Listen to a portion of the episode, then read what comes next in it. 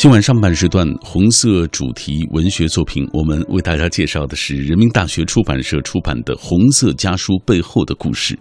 这本书收录了五十多个作者的近百封家书及其背后的故事，从一个侧面展现了中国共产党成立九十年来的辉煌历程。因为这本书出版于二零一一年。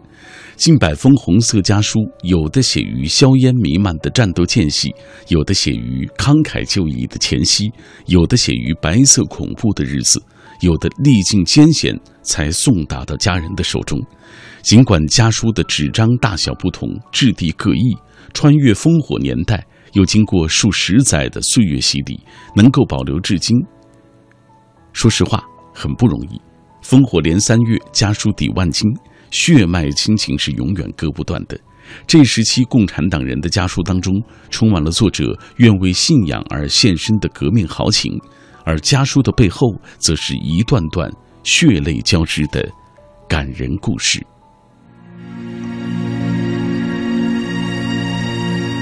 红色家书背后的故事，收录了五十多个作者的近百封家书及其背后的故事。从一个侧面展现了中国共产党成立以来的辉煌历程。家书的作者都是中共党员和追求进步的人士，既包括陶铸、邓子恢、帅孟奇、周扬、向南等老一辈革命家，也包括陆更夫、竹清旦、吉鸿昌、左权等革命烈士，还有很多为中华民族的解放、新中国建设和改革开放事业付出艰辛乃至生命的普通党员。他们为了实现自己的政治理想，付出了鲜血和汗水，他们的价值观与党的宗旨是一致的。从他们留下的红色家书和感人故事中，我们收获的不仅是震撼、铭记，还有奋进的力量。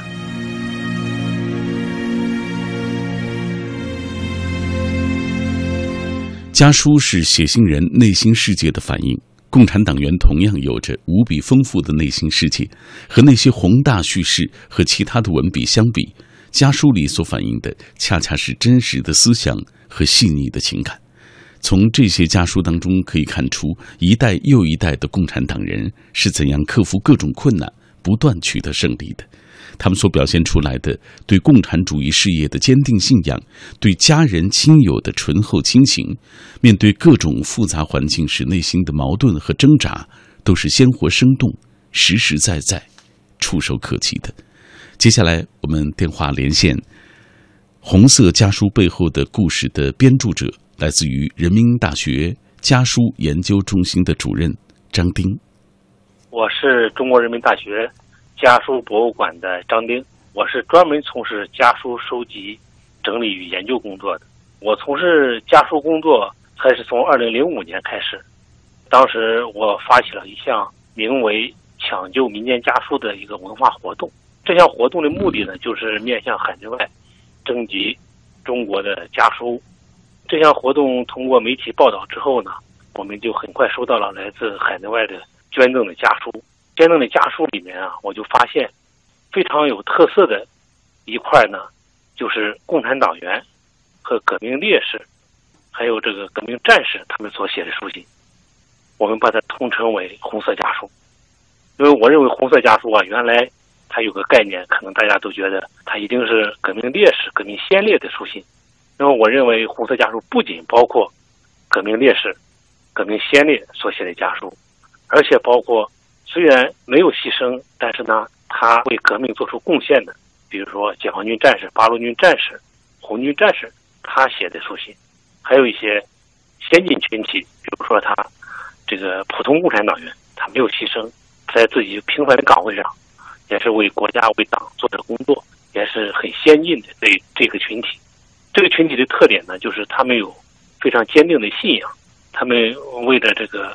国家和民族在党的指导下、领导下呢，为国家民族来奋斗，有的不惜牺牲自己的生命。这部分家书呢，在我们所整个收集的几万封家书里面，是非常突出的一个板块。所以呢，我们就在这个二零零七年，当时是中国共产党成立八十五周年的前夕，我们当时和中国画报出版社联合就编了一本叫《红色家书》。红色家书呢，我们就精选了收集到的这些比较典型的，比如说有一些领导人的家书，还有一些革命先烈。到了二零一一年，中国共产党成立九十周年的时候呢，我们和人民出版社合作呢，又编了一本叫《红色家书背后的故事》。这本书呢，就比那个红色家书呢要丰富多了。比如说今年呢，我们为了迎接建党九十五周年，和人民大学出版社呢又合作，正在编写《图说红色家书》。这几本家书呢，虽然内容不是完全相同，但是主题是一样的，都是想通过家书来反映中国共产党成立这几十年来的这种奋斗的历程。嗯，包括一些有名的领导人，比如说像这个陶铸、邓子恢啊。向南呀，周扬啊，还有像革命先烈，比如左权呀、季鸿昌啊，还有普通的这种烈士，还有一些普通的共产党员、革命战士他们的家书。我们想通过家书来反映这种先进群体的他的内心世界。我们想探寻这些先进群体，他们为什么能在革命战争年代，或者是在祖国和平建设时期，他们能够奋不顾身，他们能够不惜牺牲自己的。个人的利益甚至生命，来为了自己的理想而前赴后继的，通过这些家书来追寻这些答案。我印象比较深的呢，就是我们这个红色家书里边左权将军的家书。左权将军大家知道是抗日战争时期咱们共产党牺牲的最高的军事将领。他呢，在这个抗战最艰苦的时候，和妻子和女儿分离。呃，分开之后呢，他就写了十几封家书。这十几封家书呢，都是写给他的妻子刘志兰女士。这十几封家书的主要内容呢，就是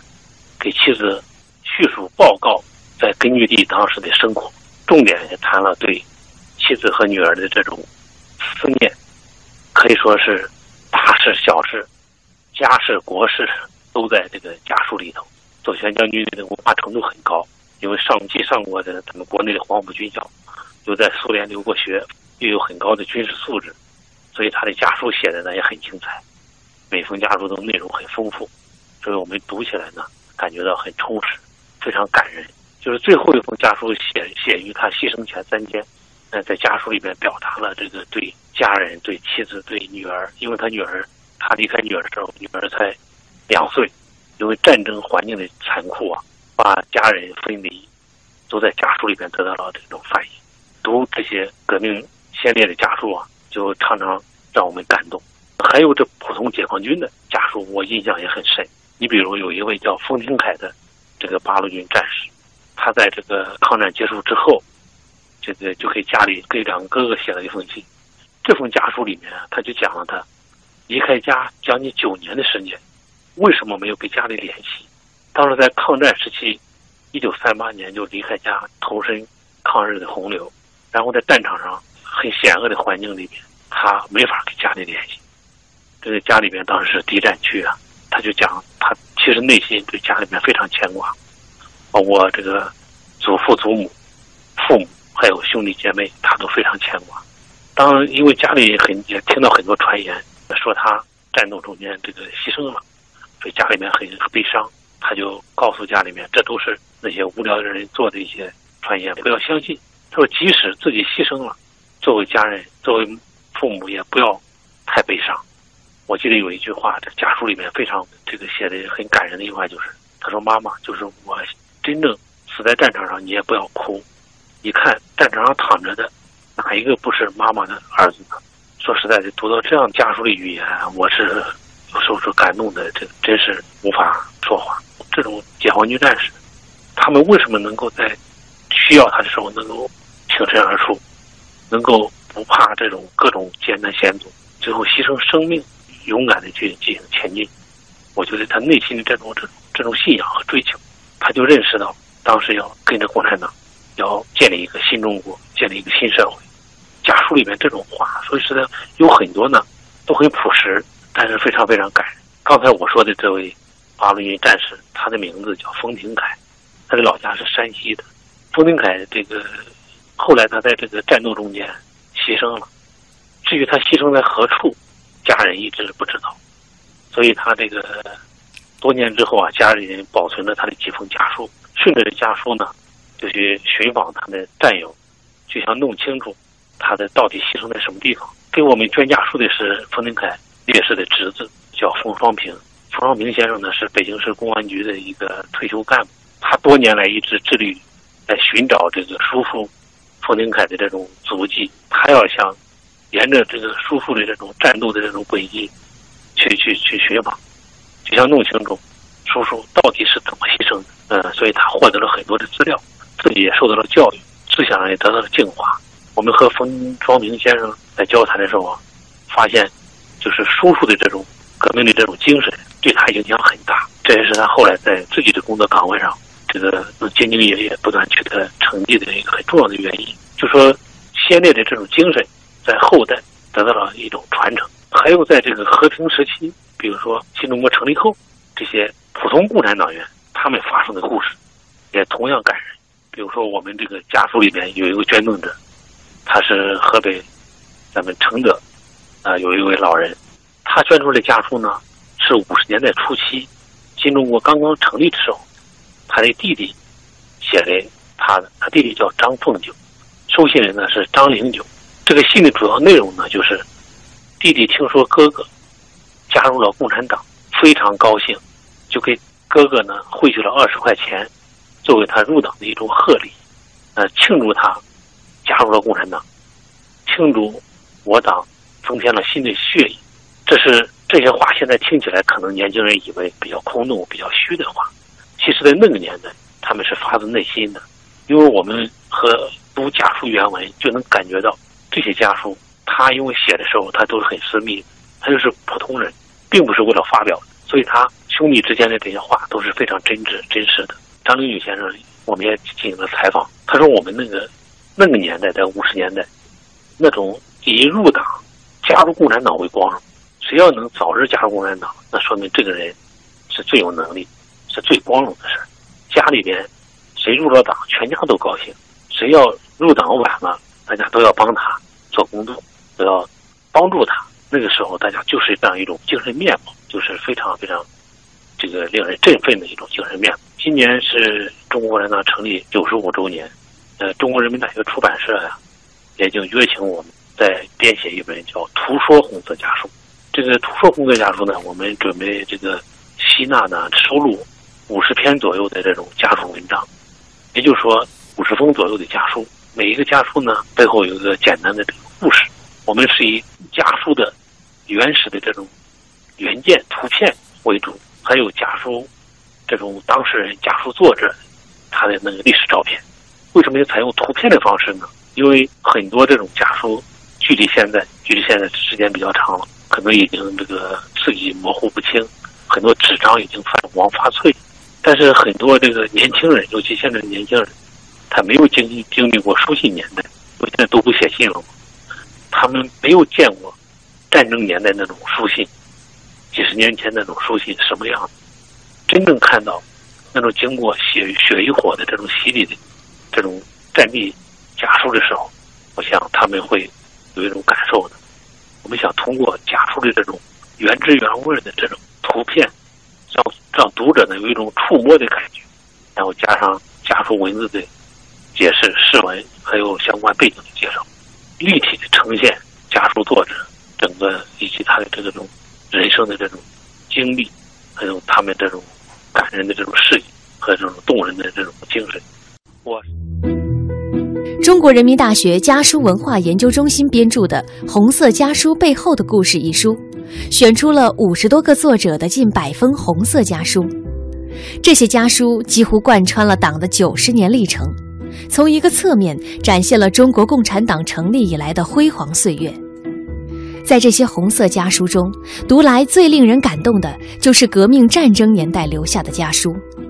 它们涵盖了党成立初期、大革命时期、土地革命战争时期、抗日战争时期和解放战争时期。烽火连三月，家书抵万金，血脉亲情是永远割不断的。这时期，共产党人的家书中充满了作者愿为信仰而献身的革命豪情。而家书背后，则是一段段血泪交织的感人故事。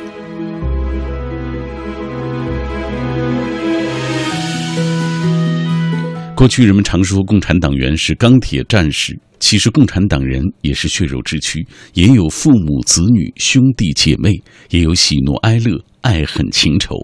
然而所不同的是，他们有一种坚定的革命信仰，无法顾及自己的家庭，甚至牺牲生命。这种铁骨柔情的一面，在这些家书当中表现得最为明显。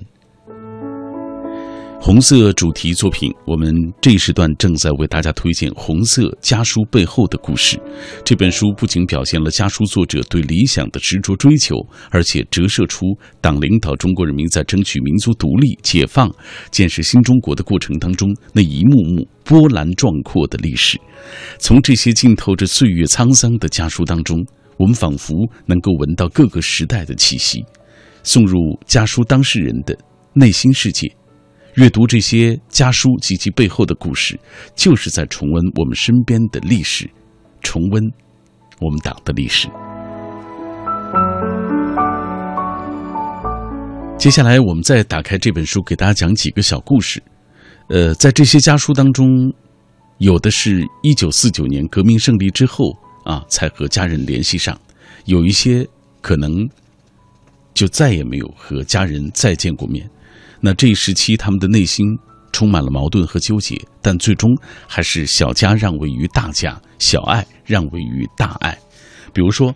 在这本书当中记录有一位江西吉安人，